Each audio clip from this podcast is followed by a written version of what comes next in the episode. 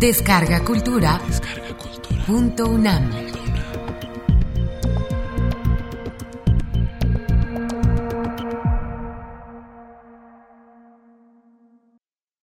La educación en el desarrollo nacional.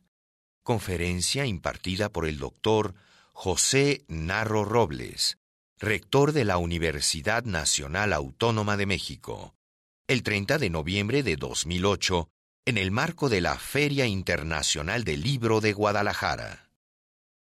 Muchas gracias. Espero poder transmitirles cuál es mi opinión al respecto de la educación y la educación superior en el desarrollo nacional. Tengo de hecho dos versiones, una larga que es la que voy a usar el día de hoy porque me dieron eh, amablemente algunos minutos y una muy corta. La muy corta se reduce a decir, sin educación superior en México, vamos al fracaso. Y punto. Muchas gracias y se acabó la conferencia. Eh, pero como voy por la versión más avanzada, entonces les voy a presentar algunos elementos que van a dar, espero, sustento, fundamento a mi presentación. Y por supuesto compartir con ustedes, como ya lo empecé a hacer, mi fe en favor de las instituciones públicas de México, en particular las que tienen que ver con el campo de la salud y en este caso muy especial con las que tienen que ver con la educación superior. A manera introductoria, simplemente decirles, el mundo de hoy no puede entenderse, la sociedad contemporánea no puede entenderse sin estos enormes, maravillosos, extraordinarios adelantos científicos, tecnológicos que acompañan el arranque del siglo XXI, pero que al mismo tiempo hacen todavía más paradójico y contrastante lo que pasa en el mundo y México no se escapa de esos contrastes, de esas contradicciones, de esas paradojas. Y en medio de esa condición soy de los que están convencidos que tenemos que plantearnos lo que yo denomino nuevas utopías, lo que yo pienso son nuevas, renovadas hazañas sociales, culturales y científicas que tenemos que plantear.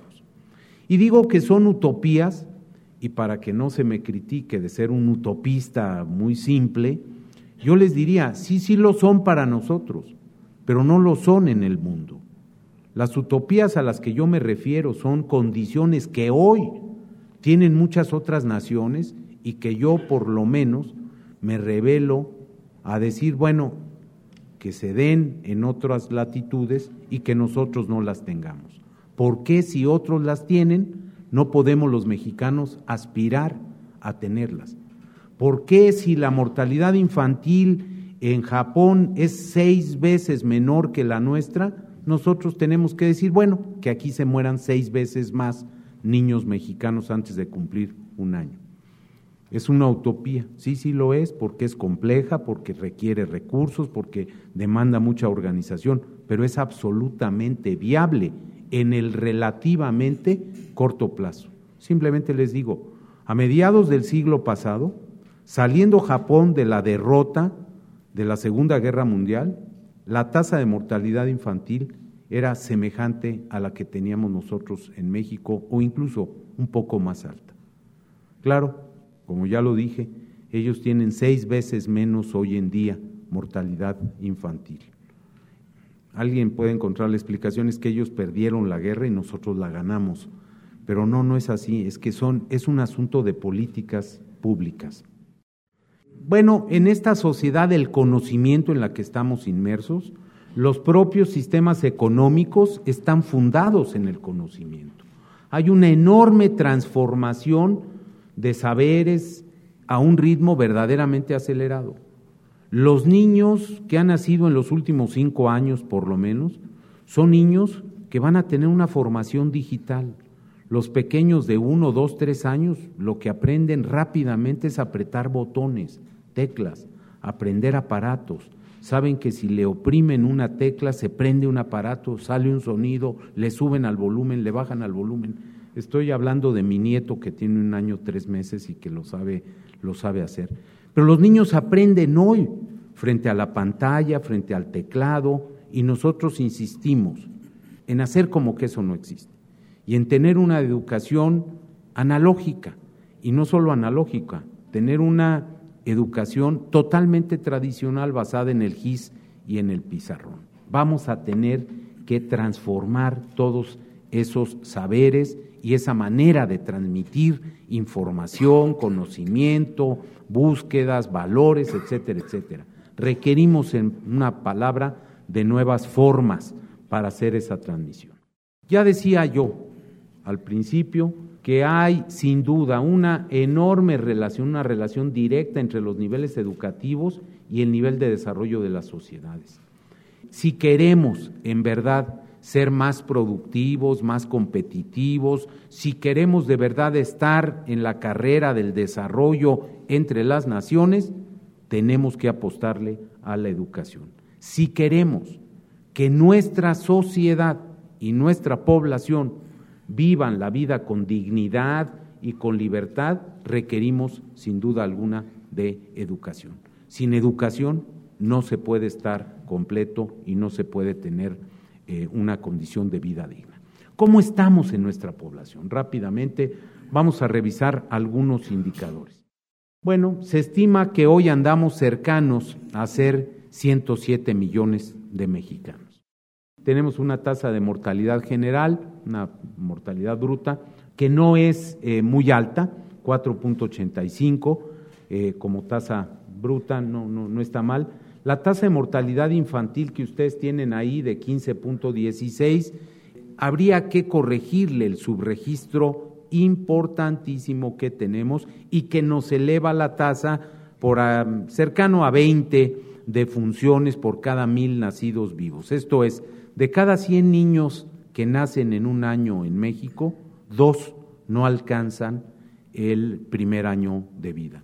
Y es una tasa de mortalidad infantil muy alta para los estándares internacionales, muy alta e indeseable, muy alta y que duplica prácticamente la que tienen países, ya no voy a hablar del caso de Japón o Suecia, países como, por ejemplo, Costa Rica o Chile, que tienen prácticamente la mitad, o países como Cuba, que tiene una tercera parte de la mortalidad infantil. Tenemos una esperanza de vida que ha mejorado mucho, porque hay que reconocer, el país ha ido avanzando, pero avanzamos a una tasa relativamente baja. Y tenemos, y lo traje como una muestra de estas contradicciones, de estas paradojas, una situación muy contrastante. En el medio rural viven en México 24 millones de mexicanos. Vivir en la ruralidad en México quiere decir, en un altísimo porcentaje, vivir en medio de la pobreza, y en medio de carencias fundamentales de servicios sanitarios básicos, agua potable, drenaje, a veces electricidad, educación, servicios de salud, etcétera. Y junto con eso, ese contraste aquí en estos 24.3 millones de mexicanos viven en 184 mil localidades dispersas menores de 2.500 habitantes. Junto con eso, están estos 28.2 millones de mexicanos que viven en grandes ciudades, 34 grandes ciudades que alojan a esos 28.2 que son mayores de 500 mil habitantes. Un problema la dispersión y un problema la hiperconcentración, por ejemplo, en la zona metropolitana de Guadalajara, en la de Monterrey, en la de la Ciudad de México, entre otras. Esa es la población, el comportamiento de la población en el pasado, de 1930 hasta por aquí andamos nosotros en la actualidad, arriba de 100 millones, y nos vamos a estabilizar entre 120 y 130 millones de habitantes. Todavía va a crecer México y por ahí de 2050, esta es la previsión baja, 120 hay alguna previsión de crecimiento que nos pone por encima de los 130. Traje la conservadora para que no me digan que soy un exagerado.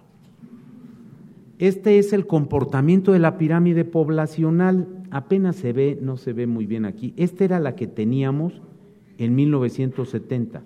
Esta es la que acabamos de pasar por ahí del 2003.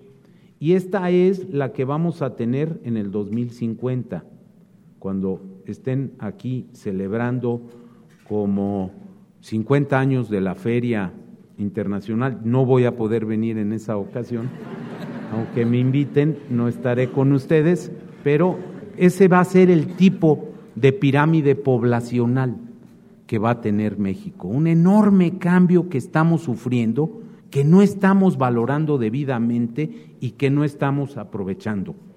Porque fíjense ustedes lo que ha pasado y lo que va a pasar.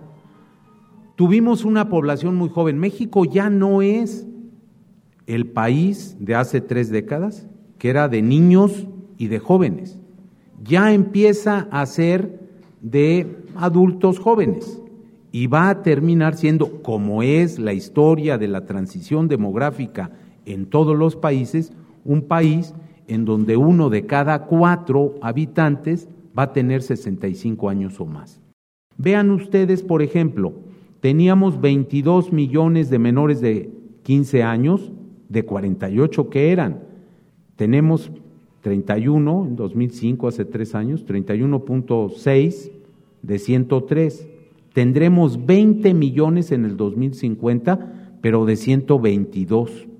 Y llamo la atención sobre la parte productiva que va creciendo, que todavía va a crecer un poco, que no estamos aprovechando porque está disminuyendo el índice de dependencia, esto es, los menores de 15 y los mayores de 65, pero no se está aprovechando. Estamos ya viviendo lo que los demógrafos llaman la ventana de oportunidad demográfica, el bono demográfico, la ventana demográfica, como le quieran llamar, pero no la estamos aprovechando. Y esa se va a acabar. No va a durarnos más de unos 20 años adicionales. Y ahí es donde tendríamos que estar metiéndole recursos y dinero a la educación y en especial a la educación superior. Meterle dinero a los servicios de salud y meterle dinero a la generación de empleo estable y productivo que no se está haciendo y se los voy a demostrar, todas las cifras tienen su fuente, normalmente, quítenle normalmente, siempre son cifras oficiales, incluidas algunas tomadas de los informes presidenciales. Pero termino con este análisis. Vean ustedes lo que va a pasar. En 1970, 1.8 millones de 65 años y más. En 2005, 5.7. Y se estima que en el 2050 tendremos 26 millones. Es la estimación baja, la estimación conservadora. Lo que pasa con esto es, lo que yo les decía, que estamos viviendo esta ventana de oportunidades que se va a agotar en 20 años, 22. El factor demográfico todavía está a favor de México, pero no se está aprovechando. Ya hemos gastado, comillas, algunos de los años en este sentido y no se aprovecha. Un gravísimo problema de México es el de la pobreza. Y es peor la pobreza cuando se acompaña, como en nuestro caso, de ignorancia. Y pobreza e ignorancia metidos en profundos contrastes y desigualdad es lo peor que nos puede pasar y es lo que estamos teniendo. Ahí van los datos de la Comisión Nacional, del Consejo Nacional de Evaluación de los Programas Sociales. ¿eh? Eh, esto es Edesol, en el estudio que reporta la situación para 2006, acaba de aparecer hace unas cuantas semanas, el informe oficial dice casi 45 millones de mexicanos viven en pobreza y un poco más de 14 millones de mexicanos padecen pobreza alimentaria, esto es, no tienen para comer, esto es, son pobres extremos. A algunos les parece que son solo 14 millones, ¿no? A mí me parece horrendo que tengamos ese indicador, esa cifra y esa condición. Fíjense, la mitad de la población no cuenta, según este dato, con seguridad social. Pero ese no es el problema, es un poquito menos, según las cifras oficiales. Si corrijo por las duplicaciones, porque en nuestro país el, parte del problema es que mientras unos no tienen nada, otros tienen de más. Mientras unos tienen servicios públicos de salud multiplicados dos, tres veces, algunos no encuentran acceso. Y lo que nos está pasando es que además estamos estancados, no está creciendo la seguridad social. Y la seguridad social quiere decir servicios de salud, quiere decir la posibilidad de tener un retiro, quiere decir tener pensión o jubilación, quiere decir tener un seguro de riesgos de trabajo, quiere decir muchas cosas. Y mientras se le apueste, como no se ha cambiado la política, por lo menos yo no la he oído, que se le cambia la política del changarro y del bocho, que fue un desastre, de verdad lo tengo que decir, con toda claridad, pues me preocupa enormemente, porque lo que tenemos que hacer es generar empleo estable, fiscalmente responsable y que además genere servicios y protección para el trabajador y no lo estamos teniendo. Vean ustedes en la siguiente lo que pasaba. En 1980, otra vez, son datos del informe presidencial, ¿eh? no son mis exageraciones. 1980, 43.6% de población nacional cubierta por la seguridad social. 90, 57.8. 2000, 55.8. 2008, 57.9. No está creciendo la cobertura de la seguridad social. Y esto es muy grave, que tengamos 20 años en donde no hay ningún crecimiento, dice el informe presidencial. Y la verdad es que esa no está creciendo debidamente. Y eso es, pues a mi juicio, muy, muy preocupante. La pobreza, bueno, pues ustedes lo saben, y, y no se vale decir, pues es que ahí les tocó vivir, ¿no? Pues ni modo. De 2.450 municipios que tiene México, tenemos 365 que tienen grado de marginación muy alto y 886 de alto. Pero vean las diferencias. Claro, tenemos algunos 279 de muy bajo eh, grado de marginación, pero y vean las diferencias. Mientras aquí los niños, la mortalidad infantil es de 11 por mil, acá es de 35.6, tres veces más. Y vean la parte de población indígena. 38% de población indígena en los de muy alto, 33 en las de alto, 9 en las de medio, 6 en las de bajo y en las de muy bajo 13%, que es la atracción de las grandes ciudades, que es la atracción de Guadalajara, Monterrey, Ciudad de México, Puebla, Tijuana, etcétera, para esos grupos indígenas que no encuentran ninguna expectativa en sus comunidades rurales que a veces queremos hacer como si no existieran. Y me parece que lo peor que puede hacer uno cuando quiere o pretende resolver un problema es ignorarlo. Y si no lo cuantificamos y lo diagnosticamos correctamente, estamos equivocándonos. Esta desigualdad que se manifiesta en esto. El 10% de las personas en México con menores ingresos, los pobres pobres, tienen el 1.6% de los ingresos totales del país. 10%. El 10% de las personas con mayores ingresos, casi 40%. De ese tamaño es la desigualdad. Reté el otro día públicamente a los economistas y me dicen que están trabajando en eso y voy a ver y el próximo año si me vuelven a invitar, vengo, el, el próximo año sí puedo. Venir a decirles, porque el problema es que con mucha sensibilidad nos meten en el 10% a quienes no necesariamente compartiríamos esa categoría. Y yo lo que quiero ver es cuánto tiene el 1% de este país. Y los economistas están trabajando eso para que tengamos el dato. Bueno, somos el país de la OCDE que tiene las peores condiciones de contraste en el ingreso entre la clase media y el sector más rico. Y uno de cada cuatro, uno de cada cinco niños y aproximadamente uno de cada tres ancianos viven en hogares con pobreza. Ser niño, ser anciano, ser indígena, en este país quiere decir en un alto porcentaje ser pobre. Pero ser pobre, y les vuelvo a insistir, tener esta desigualdad, tener estos contrastes y vivir estas brechas es terrible, porque seguramente en Azerbaiyán son más pobres o son tan pobres como nosotros pero es el país menos desigual.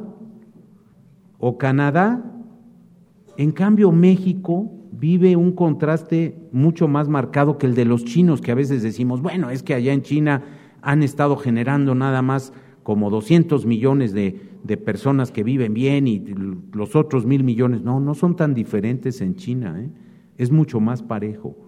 México y América Latina corresponden a las regiones más desiguales del planeta.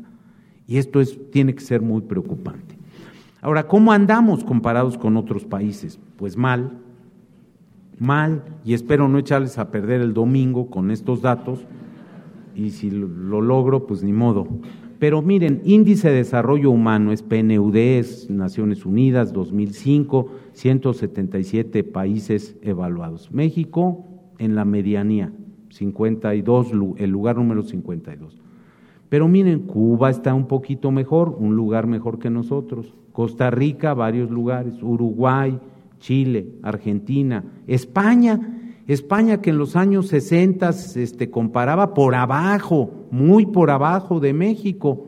Bueno, pues los hispanos han salido adelante, están, miren, a un lugar en materia de desarrollo humano de los Estados Unidos y nosotros en la media tabla. Creo que no se vale.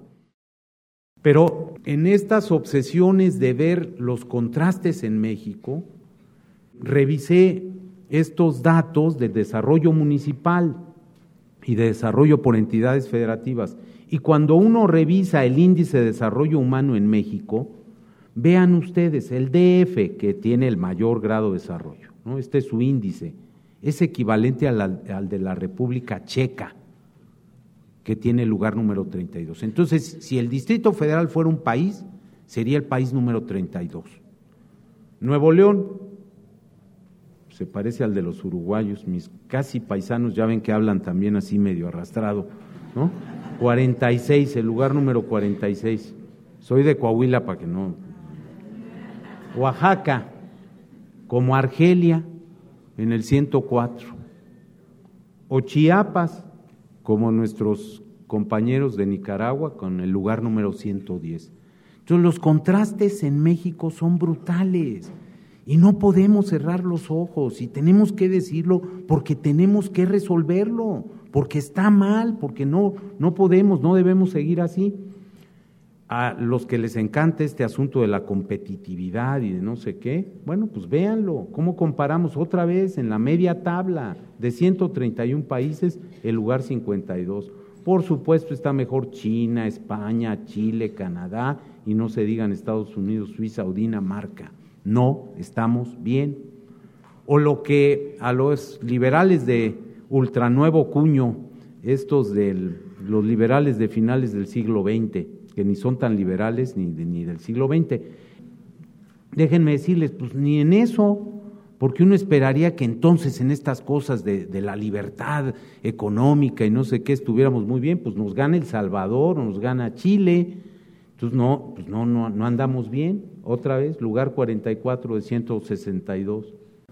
Es como me decía hoy una joven escritora cubana maravillosa, este, el maravilloso homenaje de García Márquez a Fuentes fue su silencio, fue maravilloso en la sala Nezahualcóyotl, todo eso. Bueno, pues casi aquí habría que hacerlo, índice de percepción de la corrupción, lugar número 72, por abajo de muchísimos, muchísimos países. No puede ser, no puede ser, nos acostumbramos a muchas de estas cosas. La parte fiscal está mal y un día en la Cámara de Diputados y en la de Senadores y en la sociedad en general se va a tener que dar un paso adelante. Y lo vamos a tener que hacer entre todos porque no está bien. Miren, e, esta es la carga fiscal, estos son los ingresos fiscales, 18%. Está arriba de nosotros, no puse a Brasil, pero está mejor Brasil, está mejor Argentina, Corea, España, Noruega, Bélgica, Suecia. No podemos tener el sistema fiscal que tenemos. Sí se requiere una reforma acordada, a lo mejor paulatina, a lo mejor con etapas, a lo mejor sin a lo mejor sin duda construida entre todas las fracciones parlamentarias y con el consenso de la sociedad, porque así tampoco vamos a poder. Queremos ser de, que somos de la OCDE, ¿no? Y nada más para estar en el lugar 29 o 30 29 o 30, de 30 países. Pues mejor que nos bajen a la segunda división y ahí a ver si damos la pelea. ¿no?